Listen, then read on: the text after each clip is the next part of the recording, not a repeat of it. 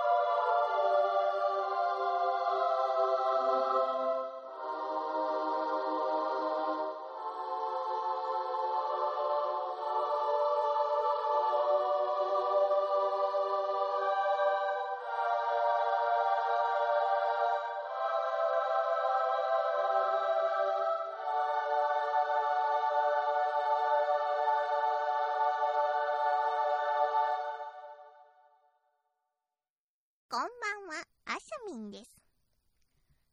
誰得ラジオ。この番組は、まさやんとかいうやつが、怪談だのオカルト話だのをダラダラ喋るだけの、聞いたところで誰も得をしない、とっても残念なラジオとなっております。怖い話がお嫌いな方、まさやんみたいなやつの声なんて聞きたくねえやという方は、今すぐ聞くのをやめていただければ幸いでございます。無理をして聞くようなものではありませんので、その点よろしくお願いいたします。というわけで、さっさと始めろ皆様こんばんは、まさやんです。誰得ラジオ第227回となります。今回は、ほんのりと怖い話より6台お届けいたします。では、さっさと始めましょうか。松尾さん、どこで今働いてるんですか？トラジ、あれ？まっちゃん今何時ですか？トラジ、あれ、バイト先どこでしたっけ？トラジ、うわ今日携帯忘れた時間分かれへんわ。まっちゃん今何時ですか？トラジ、あ、アルプスの少女何でしたっトラジ、ピザピザピザピザピザピザピザピザ。はいここは？トラジ、け東京特許許可トラジ、違うわ。あー、あー、そうか。なかなかね、そんな、それ何ですか？トラジって。トラジ、え、え焼肉屋ですか？トラジ、九条の焼肉屋。トラジ、海原はるか？トラジ、あの、掛布のモノマネが得意な店主のおる焼肉屋は？トラジ、あー、シネヌーボーの前。トラジ、あー、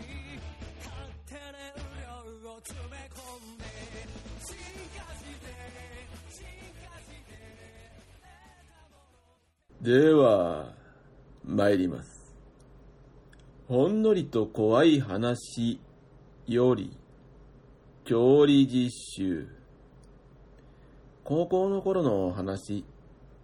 家庭科の調理実習で、アップルパイを作ることになったんだが、5、6時間目でやる予定が、4時間目の授業の先生の都合で、4時間目と6時間目が入れ替わった。なので、調理実習は4時間目、昼休み、5時間目という形になった。当日、4時間目で記事を作り終わり、丸めて冷蔵庫へ入れて昼休みへ。そして昼休みを終えて5時間目。再開しようとしたら生地が全部なくなっていた。しかし先生は冷静で、リンゴを使った他のデザートを作ることになった。翌日、学校にパトカーが来ていたんで、まさか記事のことで？と思ったら、調理室に猫やら犬やら動物の死骸が積まれていたらしい。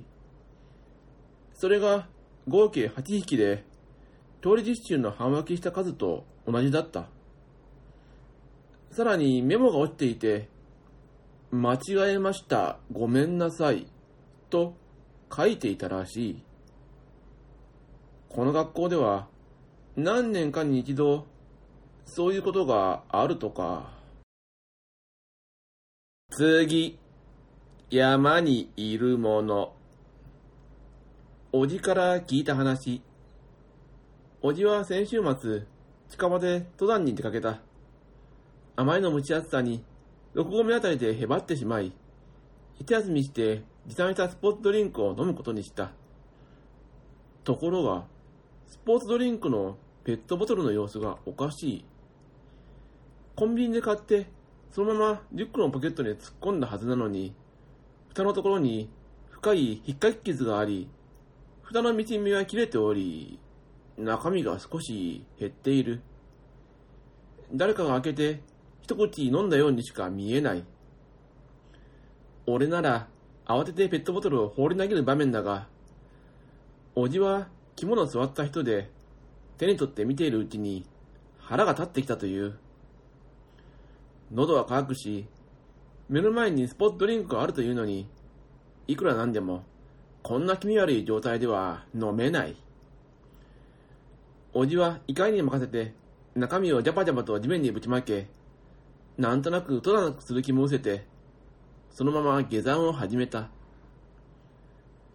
ところが、おじの後ろから茂みの中を、カサコソと何かの音がついてくる。止まれば音も止まる。歩き出すと、またカサコソとついてくる。俺なら、ダットのごとく走り出す場面だが、豪気なおじは立ち止まり、後ろへ向き直って、もう何もねえぞと怒鳴った。すると、今まで立ち止まると音も止まっていたのに、今度はおじに向かって、カサコソ、カサコソ、と近寄ってきたという。俺なら確実に失禁する場面だが、実は優しいおじは、ふと思い当たって、穏やかな声で、もう怒ってねえぞ気にすんなと話しかけると、それきり音はしなくなったという。次、火災現場。去年の冬、実家の近所で深夜に火事がありました。火事のあった家と実家の間に小学校のグラウンドがあり、私の部屋はその家が見える位置にありました。その家は過去に二度、長男のタバコの始末なので、ぼやを出していました。部屋から火事の様子を見ていると、町内の人たちの騒ぎ声や叫び声で母が起きてきて、私の部屋に来ました。母と二人で近くまで行ってみようとなり、焼き芋だらけの道路ではなく、課題にある小学校に行きました。私たちは、ちょうどその家の2階の窓を道路を挟んで少し見下ろす場所から火事を見ていました。すると母が、2階の燃え方、変やねと言いました。よく見ると、1階はボーボーと全体が燃えていて、2階は部屋の中央で炎が踊っているように見えました。窓越しに炎が左右に動いたり伸び上がったりするのをなんだろうと眺めていると、消防車はまだかと怒号が聞こえてきました。下を見るとバケツリレーで消火していました。サイレンの音は見当違いの方向で行ったり来たりしていました。私は2階の炎を見続けていました。しばらく見ていると、炎は部屋の中央に止まって燃え続けていました。それから5分ほどで消防車が2台来て放水を始めました。パトカーと救急車も1台ずつ来てました。消防隊員に罵声を浴びせる方々もいました。私たちは体が冷え切っていたので家に帰りました。翌日、通学前に火事の家を見ると半焼状態で真っ黒でした。帰宅してから母から火事の詳細を聞きました。林家の方の話では、あの家は前から一家離散していて、家に住んでいたのはご主人だけだったそうです。ご主人、気が狂ってたって。毎晩、犬みたいに吠えたり、家中をドタバタと走り回る音がしてたって。で、昨日家に火をつけて、自分で灯油かぶって、と聞いた瞬間、ゾッとして、私は、どこで？と聞くと、母は下を向いて、2階でって、真っ黒焦げだったって、と言ったきり、黙ってしまいました。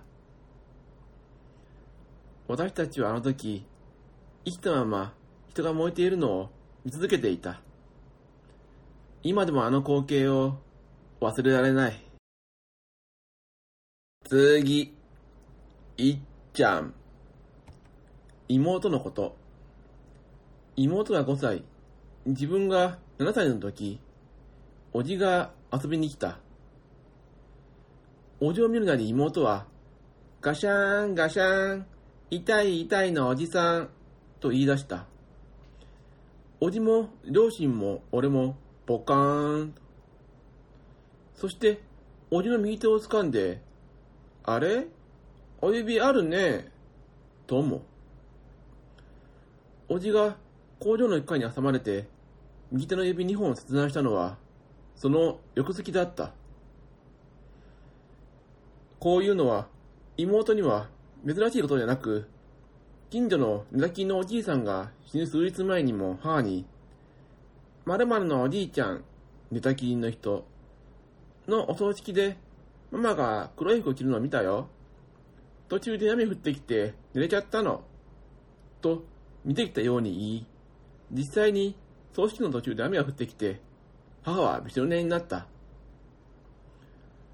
これらのことは自分で知るのではなく、よく遊ぶいっちゃんというお友達が教えてくれるらしい。いっちゃんというのは妹の想像上の友人で、よく二人で遊んでいる。周りから見ると一人遊び。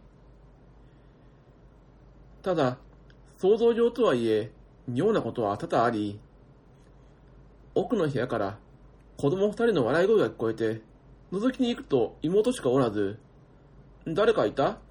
と聞くと、いっちゃんと答えたこともあった。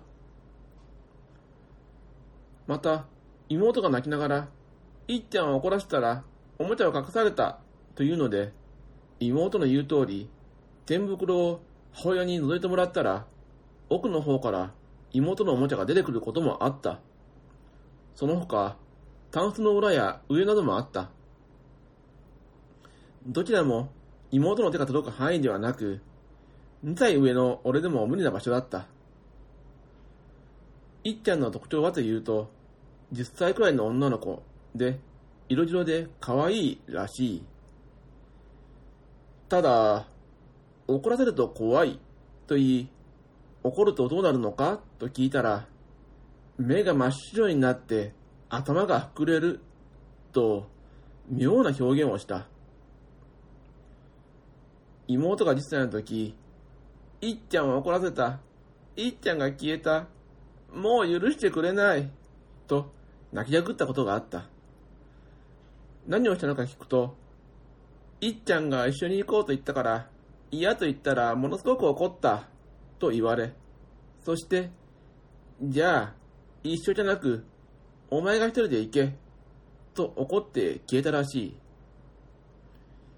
数日後、妹が高熱を出し入院。医療ミスと俺は思ってる。で、死んだのは2ヶ月後。妹が死んだのと、いっちゃんとの関係はわからないけれど、死ぬ数日前、部屋の隅っこにいっちゃんがいる、と泣きながら訴えてた妹の顔は忘れられない。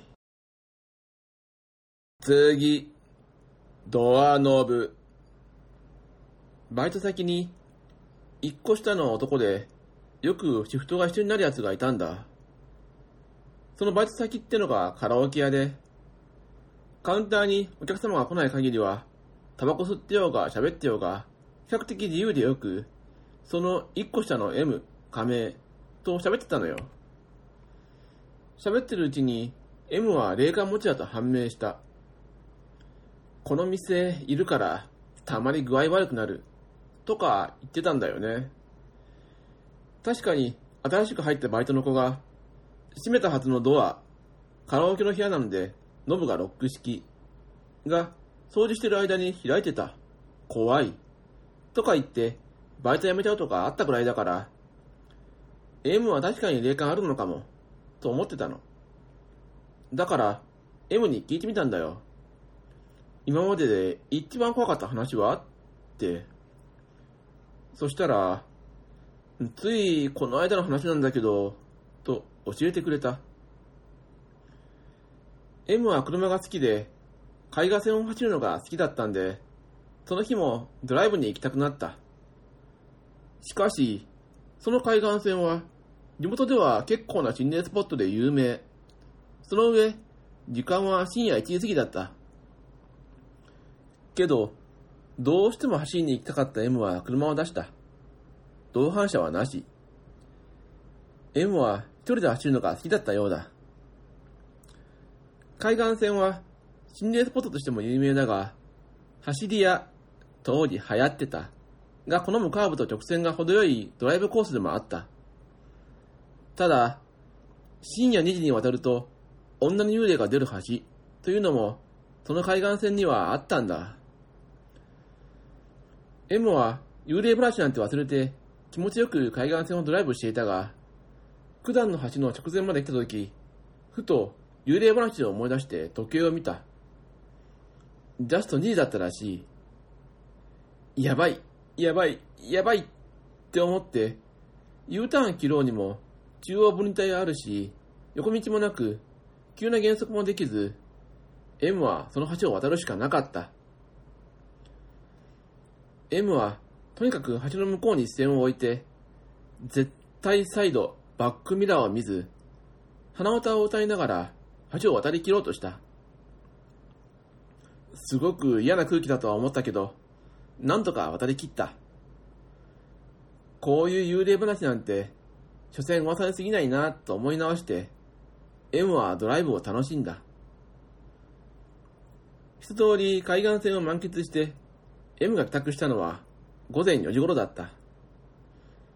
ドライブは楽しかったけど、少し疲れたんで、M は寝ることにした。M の部屋は少し変わっていて、実家の敷地内に離れみたいな感じ。アパートのような入り口で、玄関もついているらしいが、M の部屋は少し変わっていて、実家の敷地内に離れみたいな感じ。アパートのような入り口で、玄関もついているらしいが、実家の敷地内なので、普段はドアに鍵をかけないとか。M が布団に入ろうとすると、突然ドアノブがガチャガチャガチャガチャとなった。家族は用事なら、鍵が開いてるのは知ってるし、友人の悪ふざけにしては、午前4時にたどれてくるような人はいないし、やはり鍵が開いているのは知っているはず。心臓止まりそうなぐらいびっくりした M が固まっている間も、ドアノブはずっとガチャガチャガチャガチャガチャガチャガチャガチャ言ってる。どうすることもできなくて、M はドアノブを見つめていたが、急に音が止まった。そして、ドアノブがゆっくり回り始めたので、M はドアノブに飛びついた。回りかけたドアノブを力ずくで戻し、鍵をかけた。M がドアノブから手を離すと、ドアノブがまた狂ったようにガチャガチャガチャガチャと言い出したので、M は布団をかぶって夜が明けるまで耳を塞いでいたらしい。もしかしたら友達だったのかもしれないじゃない。ドアスコープついてるなら覗いてみればよかったのに。と私が言うと、M は真っ青な顔をして言った。あれは生きてる人間じゃなかったよ。怖くてそんなの覗けなかった。多分だけど、覗いたら、茶目の女がいたと思う。覗けないよ。次、映画見たもの。中学の頃、やらせの心霊写真で小遣い稼いでる奴がいた。まあ俺も片棒数えてたんだけど、やらせといったところで、合成なんかのトリックでは一切ない。要するに、仕掛け人 A が、ここだといったところで写真を撮ると、必ず何か写っているのだ。客が持ってきたカメラで、客に撮らせるというのがポイント。当時の中学生の小遣い基準を考えると、相当にいい稼ぎになった。そいつとは幼馴染と言っても、そんなに親しくはなかった。だったんだけど、小さい頃は、高架下や路地裏など妙なところに座り込んで、ぼんやり遠い目をしてるおかしいやつ、という印象しかなかった。要するに、その頃からずっと見ていたんだろう。成績も壊滅的に悪かった。掛け算できないんだから相当なもんだよ。A が言うには、出てくるそれは、ほとんどの場合、例じゃないそうで、じゃあ何なのかと聞いても答えてくれない。ただ、それは割と A の自由になると言っていた。例は自由にならないらしい。客と撮影に出ても、ここというポイントが見つからないこともある。そんな時に行うのが、やらせだ。A が、それをどこからか、その場所に呼ぶのだ。これは A が疲弊するのと、また、あまり良くない、らしかったが、信用には変えられない。客層も幅広がってたし、仕事にかけるプライドみたいなものがあったんだよな。んで、中3成り立てのゴールデンウィーク、夕方、俺たち二人は、客といつものように撮影に繰り出していた。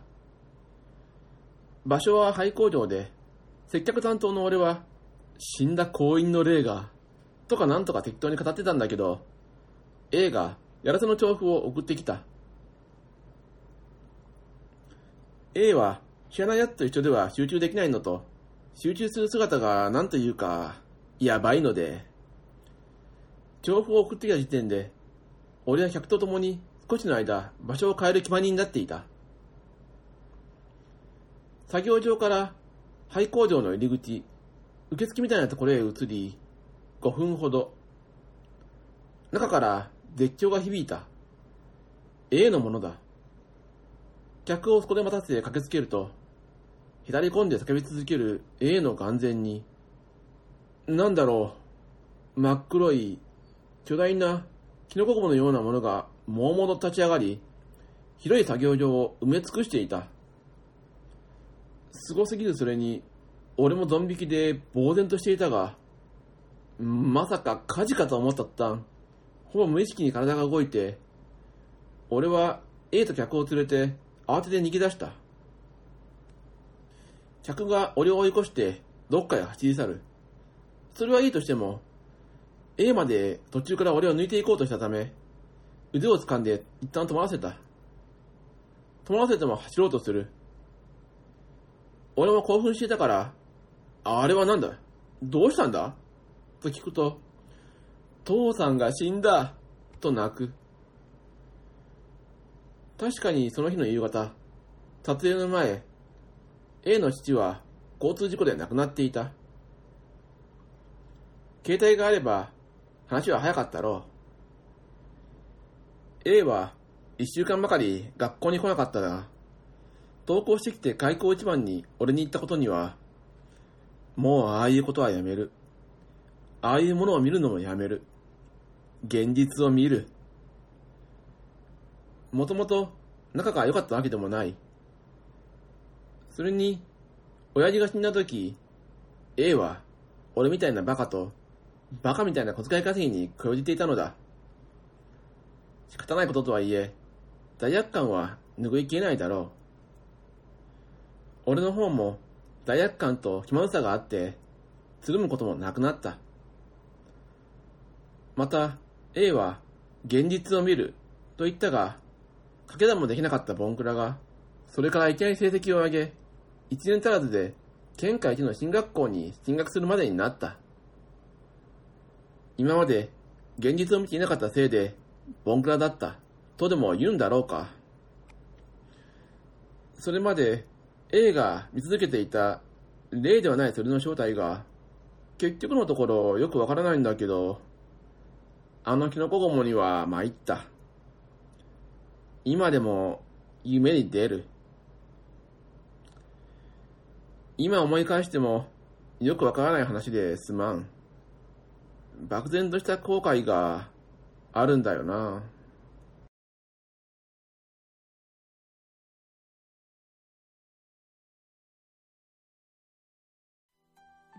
番組名が難しい。番組名が言いづらい。番組名を覚えてもらえない。検索しても出てこない。つかみが無駄に面白い。つかみ以外はあまり褒められない。フリー BG 探すのが面倒。だから自作曲で対応。基本は一人喋り。たまにゲストが来る。ゲストと打ち合わせをしない。スカイプつないで5分えー、こんな番組ですが皆様よろしくお願いします。DY のパロベライズビートはシーサーブログで毎週日曜日更新中。怒られたことを怒られいかがでしたでしょうか？さて、ダルトクラジオを配信しておりますシーサーブログのページにメールフォームを用意しております。ご意見、ご感想その他ございましたら、そちらからお願いいたします。というわけで、今回もメールがございません。では、この辺で終わりにしておきます。さようなら。